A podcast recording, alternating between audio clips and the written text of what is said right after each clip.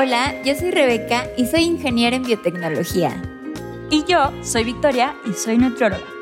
Esto es Échale Coco, un espacio para hablar de alimentos y nutrición de una forma sencilla, basada en ciencia e información actualizada. Y además, de la mano de invitados e invitadas, exploramos qué puede hacer un nutriólogo o nutrióloga más allá de la consulta así como otras experiencias de diferentes profesionales en torno a la ciencia de alimentación. Esto es Échale Coco.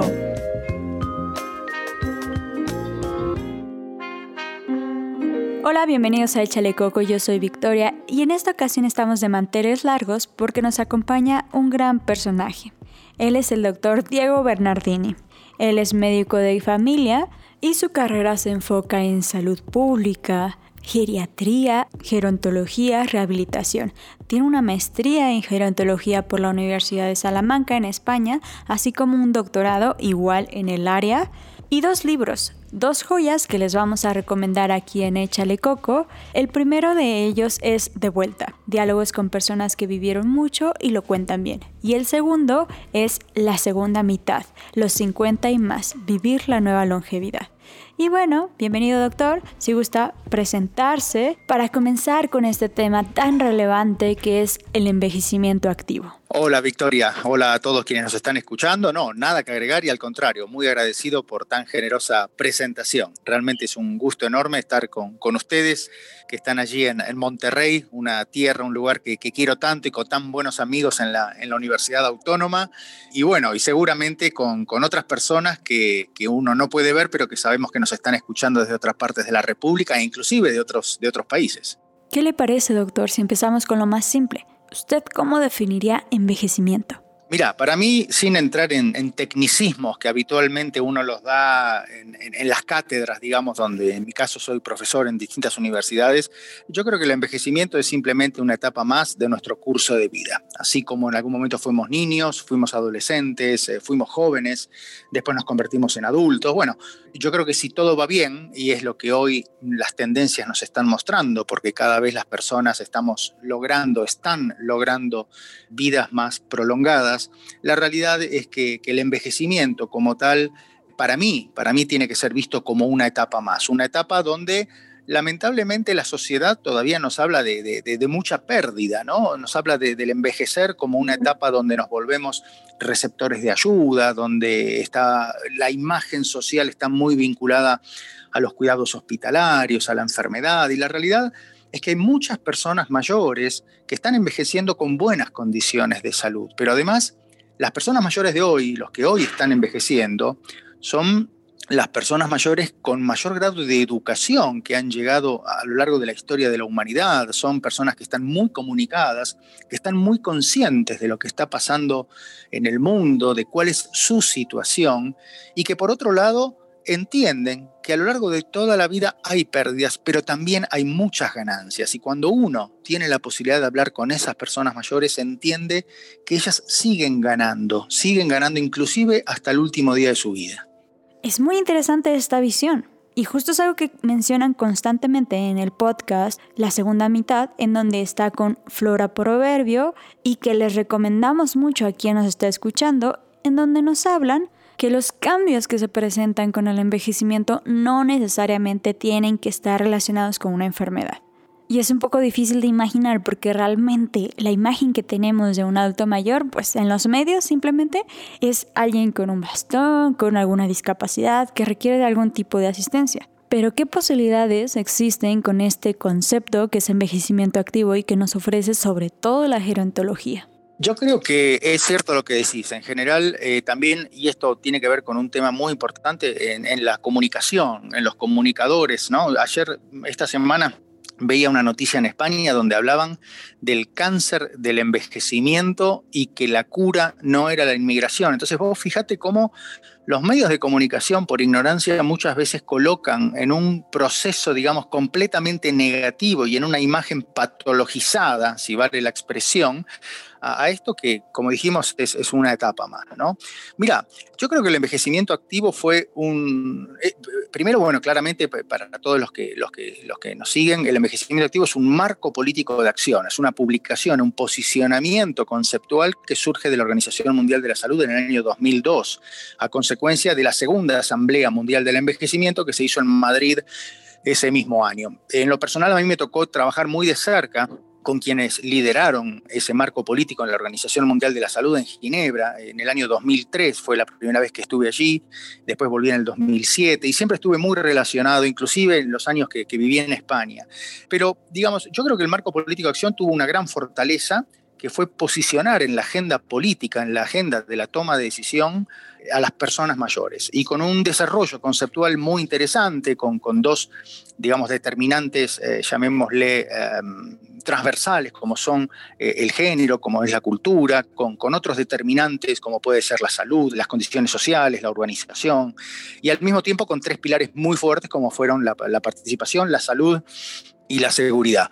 Eh, pero no dejó de ser una aproximación, como se suele decir, top-down, de arriba hacia abajo, o sea, de aquellos que tienen toma de decisión hacia la ciudadanía. Y a mí me parece que eso fue un buen momento, pero ya de eso hace prácticamente 20 años. Entonces, creo que hoy el desarrollo de este siglo XXI nos está mostrando que tenemos la necesidad de hacer un cambio de óptica en este sentido. Por eso a mí me gusta hablar de nueva longevidad en el sentido del empoderamiento que implica en las mismas personas mayores tomar las decisiones que los vuelvan protagonistas en la sociedad. La realidad hoy lo estamos viendo y, y, qué mejor lamentablemente que una pandemia, ¿no?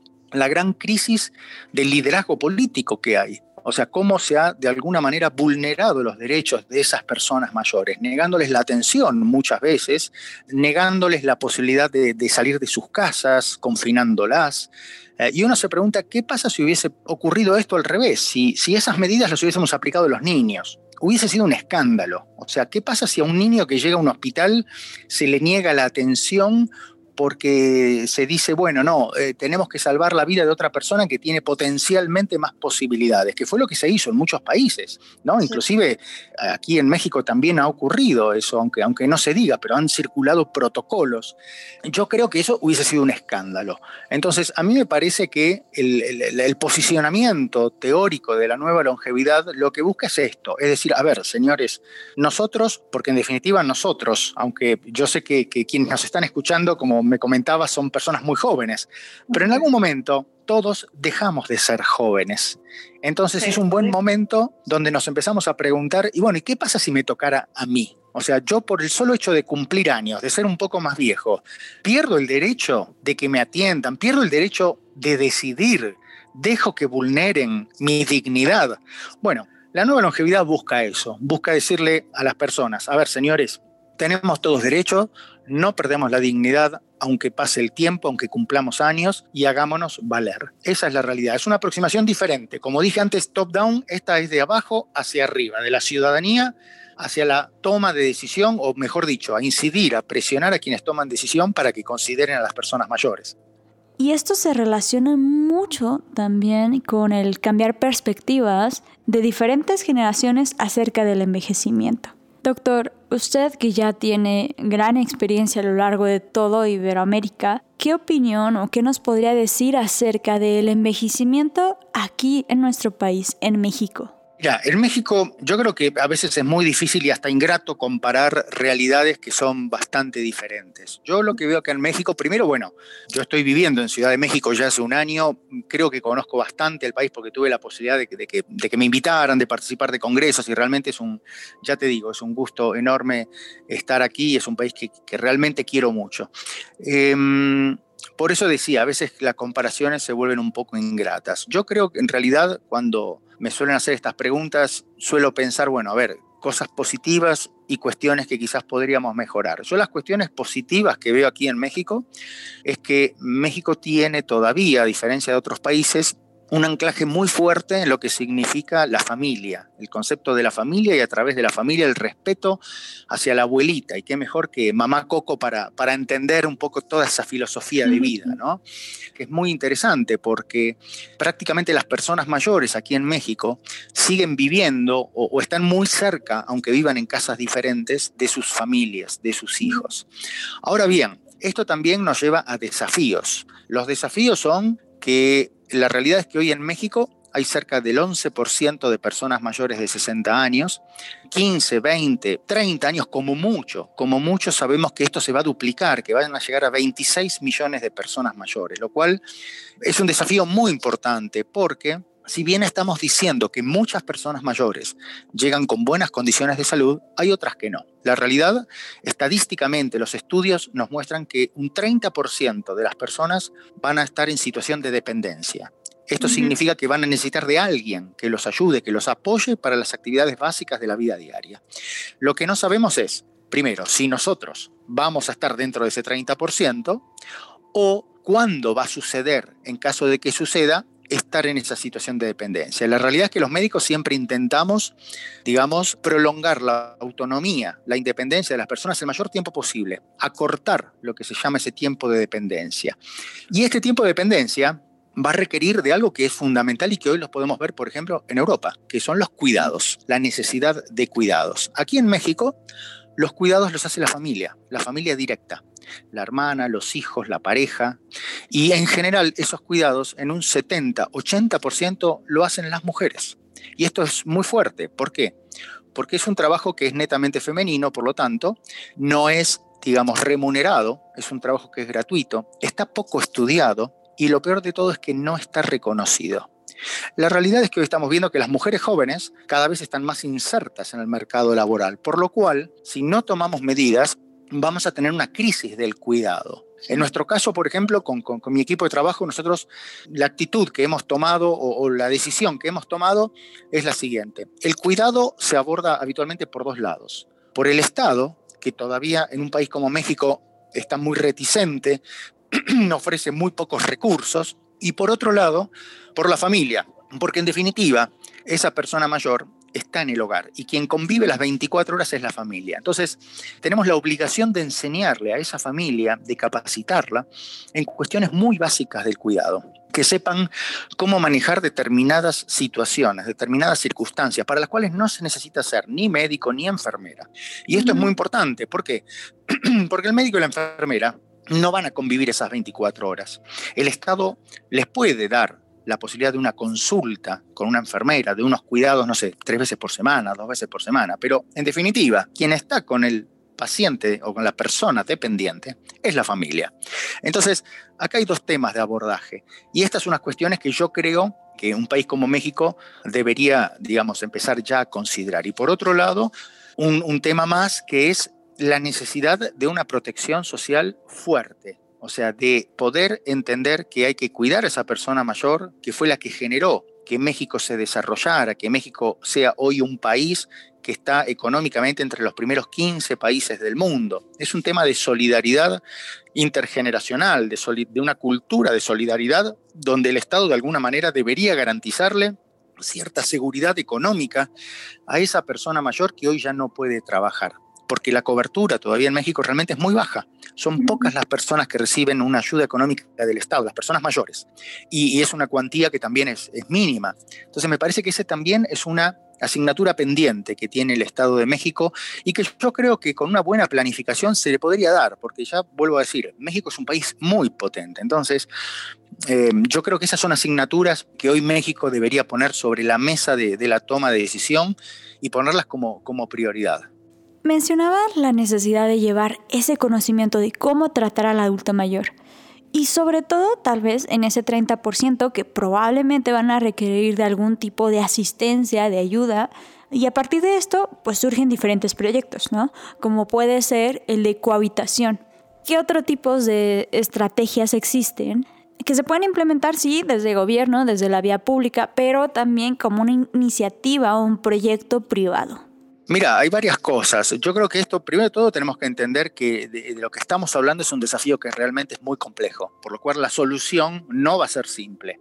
Y es una solución donde vos bien dijiste, tienen que estar todos los sectores sumados en la mesa de diálogo. Tiene que estar el sector privado, tiene que estar el sector público, tiene que estar la sociedad civil y independientemente en cuál de ellos, tienen que estar los mayores. Muchas veces estos meses de pandemia me han preguntado sobre las personas mayores y lo que hay que hacer es escucharlos, es escuchar qué necesitan, qué necesidades tienen, qué temores tienen y a partir de ahí poder entrar a, elaborar un diagnóstico de situación. A ver, yo creo que claramente hay una oportunidad muy fuerte para, para el sector privado, pero también para el Estado, porque las personas mayores votan. Entonces, un Estado que es generoso con esas personas mayores seguramente vea una devolución a través de un voto premio, digamos, ¿no? de, esas personas mayores. Entonces, yo creo que hay muchas, eh, hay muchas estrategias, inclusive hay estrategias que se han probado y que se han replicado en otros países que dan resultado. Eh, yo lo primero que haría, o mejor dicho, una de las cuestiones que creo que hay que abordar es intentar, digamos, buscar que esa persona mayor tenga un proyecto de vida, sea responsable y tenga independencia, tenga autonomía. ¿Por qué? Porque una persona con proyecto de vida en general tiene ganas de vivir y eso lo lleva a ser independiente.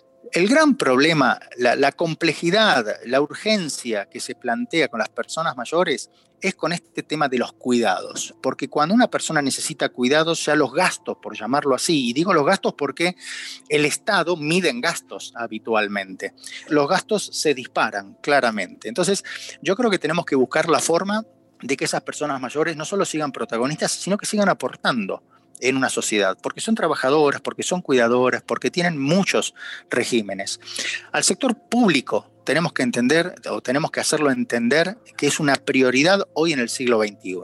O sea, hoy sabemos que las grandes transformaciones de la sociedad van a ocurrir de mano de algunas grandes tendencias. Una de ellas, así como está el cambio climático, la innovación tecnológica, la urbanización, porque las personas siguen migrando de un medio rural a las ciudades, bueno, una de esas tendencias son las personas mayores. Y la realidad es que hace 50 años atrás, aquí en México, las familias tenían un promedio de siete hijos y hoy apenas están llegando a los dos. Entonces, hoy sabemos que estamos viviendo más, que estamos teniendo menos hijos y que las personas mayores cada vez van a ser más. Entonces es importante focalizarnos en este grupo de la población, porque sabemos que es el que más va a crecer. Y lo que tenemos que hacer para, cerrar la idea es sentarnos a hablar, como se hizo, como me ha tocado participar en otros países, sentarnos en una mesa con las personas mayores y, como dije, con el sector privado, con el sector público y con la sociedad civil.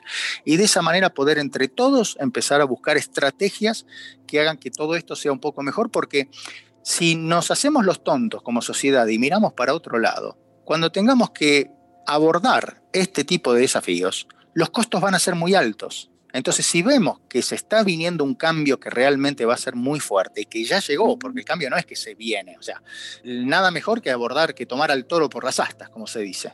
Vaya, que es un tema muy interesante. Hemos tenido una muy buena introducción y seguro que quien nos está escuchando continuará esta conversación, ya sea con sus allegados, con los libros que tiene el doctor o incluso el podcast. Por esta ocasión continuaremos con un conjunto de preguntas que solemos tener aquí en Echale Coco. Y bueno, vamos allá. La primera pregunta es, ¿cuál es su comida favorita y por qué? Mira, hay dos, hay dos cuestiones que, dos cosas que me gustan mucho. A mí me gusta mucho comer, eso es lo primero. Las pastas, como, como descendiente de italianos, las pastas son para mí fundamentales, siempre están ahí presentes. Y también mucha de la comida que conocí en el tiempo de, de, vida en España. Me gusta mucho lo que se llama la comida de cuchara, los guisos, las alubias, las lentejas, los garbanzos. Me gusta mucho esa mezcla de, papas con huevo, con cebolla, con chorizo, con pimientos. Y por supuesto, la realidad es que me gusta muchísimo la comida mexicana. Tengo varios libros de comida. Es más, mira, tengo uno acá que compré el otro día que es la experiencia del mezcal, porque cuando estuve en Oaxaca me encantó todo eso que vi ahí, lo que probé, por supuesto.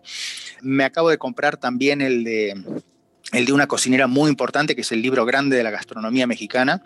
Y sí, por supuesto, todo lo que tiene que ver con esta comida de aquí me, encanta, es fundamental.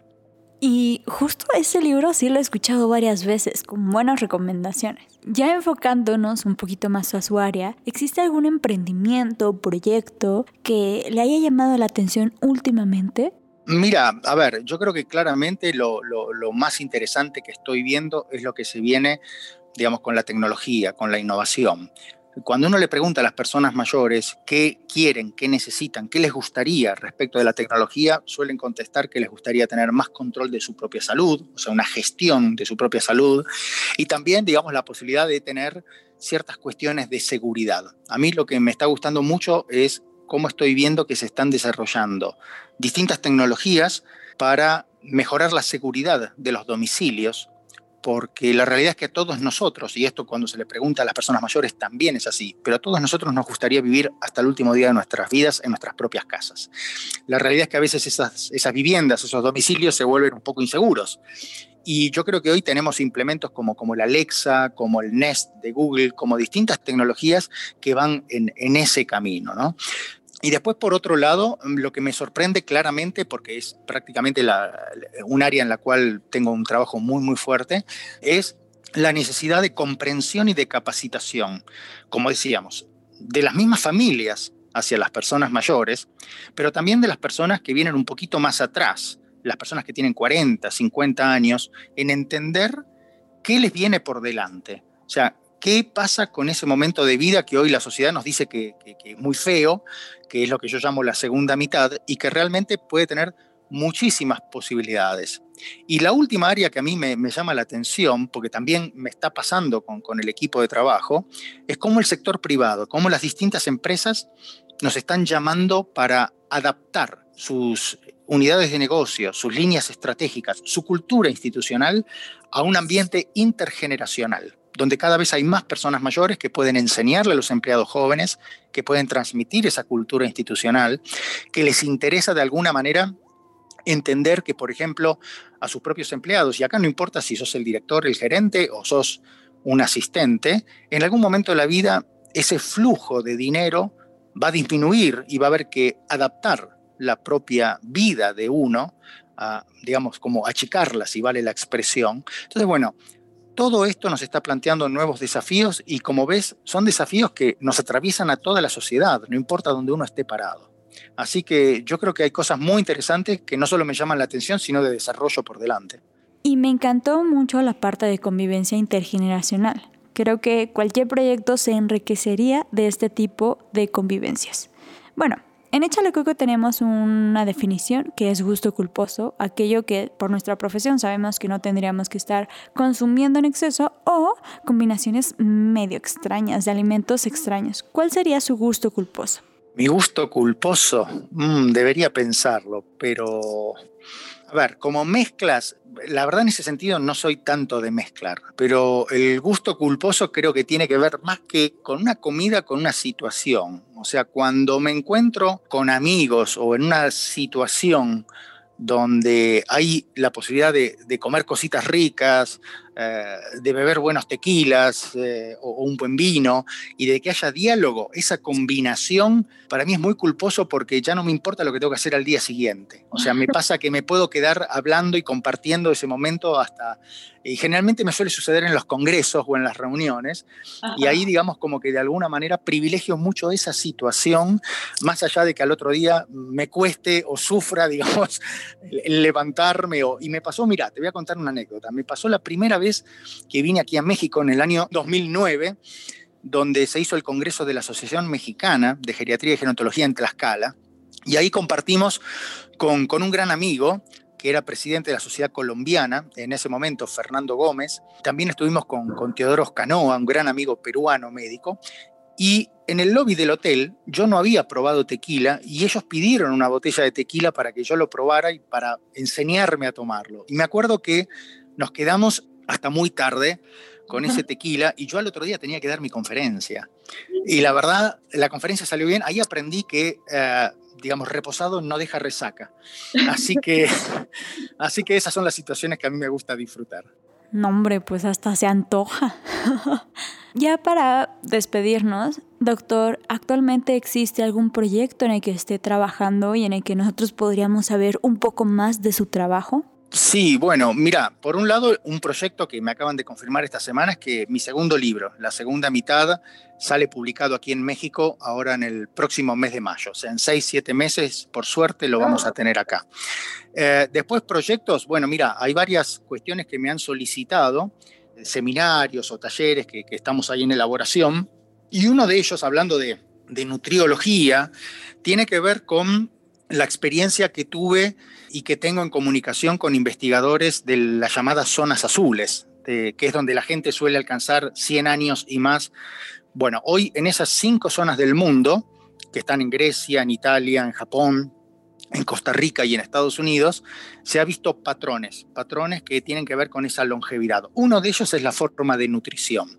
Y como me ha tocado compartir mucho con ellos, sobre todo en el primero y único Congreso Mundial que se hizo de Zonas Azules hace unos años en Costa Rica, estamos preparando un, un taller, un seminario de la dieta de las zonas azules que realmente en México tiene mucho de eso y ver de qué forma, digamos, transmitimos ese conocimiento y esas experiencias a la comunidad de nutriología para que, bueno, para que aprendan un poco de qué se trata y cómo comen esas personas que hoy podríamos decir son los campeones de la longevidad en el mundo. Así que bueno, hay, hay varios proyectos ahí dando vuelta y bueno, y vos mencionaste también esa gran experiencia que es el podcast de la segunda mitad que estamos haciendo con, con Flora Proverbio, ya van siete u ocho capítulos. Realmente es muy lindo, lo pueden encontrar en Spotify, lo pueden encontrar en, mis propias redes sociales, a los cuales invito para poder seguir este diálogo. Así que bueno, proyectos, nunca tienen que faltar. Pues muchas gracias doctor y gracias a quienes nos están escuchando. Ya saben cómo continuar con esta conversación y en nuestras redes van a encontrar el contacto del doctor y sus redes para que si tienen alguna pregunta la puedan consultar con él. Victoria, un gusto haber compartido contigo. La verdad me encantó una charla tan, tan fresca, tan juvenil, tan así uh, desacartonada, como se suele decir. Y bueno, te mando un abrazo muy fuerte a vos, un abrazo a quienes nos están escuchando. Y ya te digo, seguimos nuestros diálogos por las redes sociales o cuando tenga que ser. Un abrazo muy, muy fuerte. Nos vemos. Esto fue Échale Coco. Bye bye.